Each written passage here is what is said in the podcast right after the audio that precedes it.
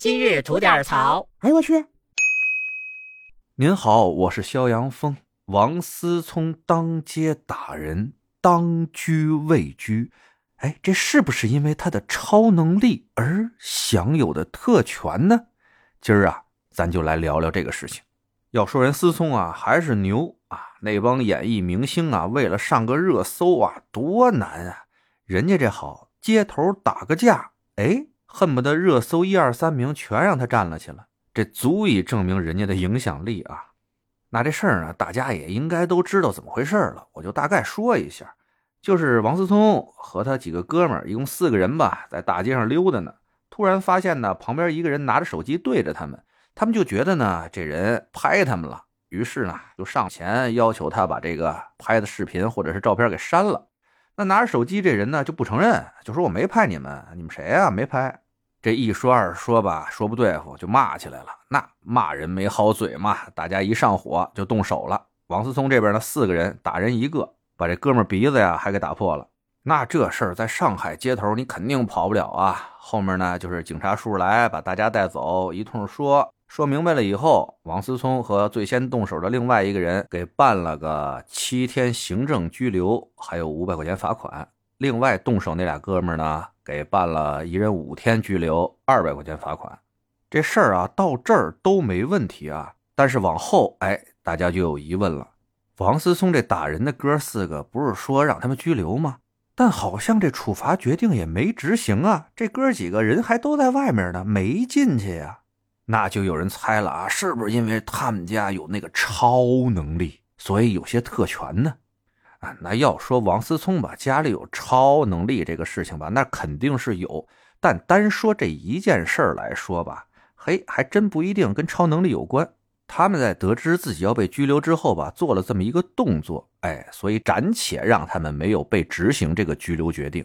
这个方法呢，今儿我告诉您，具体的法条我就不给您背了啊，就说白了，在公安局或者派出所，人家说要行政拘留您了。您呢就可以干一件什么事儿呢？就是申请行政复议。那么接到复议申请的这公安机关吧，如果觉得哎你不具备这种再次危害社会的这种危险性了，再加上呢你的家属呢要交一定的保证金啊，大概每天二百块钱，这样呢你的行政拘留的这个决定啊就可以暂缓执行。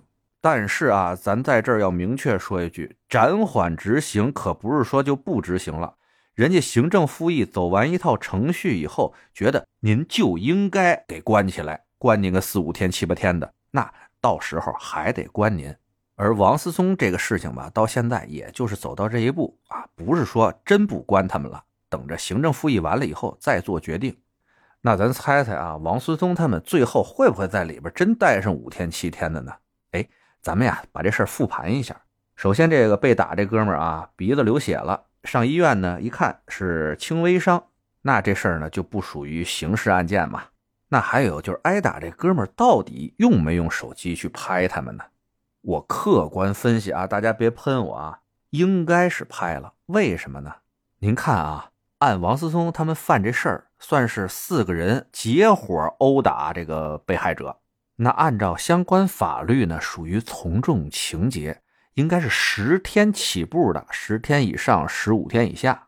但公安机关呢，最后给予的是七天和五天。